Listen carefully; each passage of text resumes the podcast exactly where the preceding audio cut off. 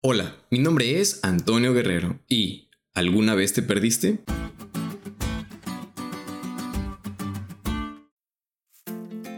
Quizá te haya pasado alguno de estos casos.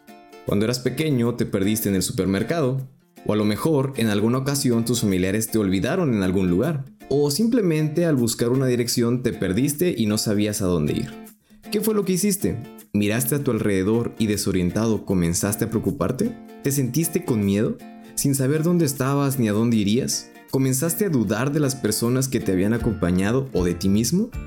Quizás sentiste eso y muchas cosas más. Y peor aún, si fueron tus padres los que te olvidaron o te extraviaron. El día de hoy estudiamos a un grupo de personas que sintieron exactamente lo mismo. Este grupo, exiliado en Babilonia, reprochaban el mismo sentimiento. Se sentían abandonados por Dios. Se sentían solos y defraudados sentían que no habían sido perdonados de sus pecados y bajo esas circunstancias no veían ninguna evidencia de que Dios les seguía dirigiendo. Pero en ese momento de inseguridad, Dios se manifiesta por medio de Isaías y les recuerda que Él es Dios eterno. Él creó hasta los confines de la tierra.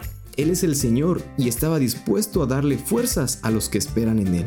Él puede levantarte, puede liberarte y aunque quizá no lo podamos ver, Él está siempre a nuestro lado.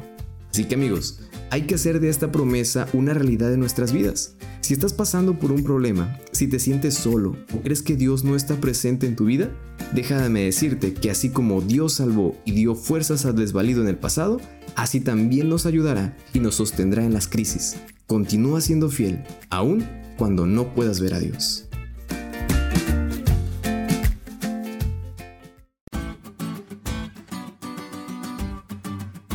¿Te diste cuenta de lo cool que estuvo la lección?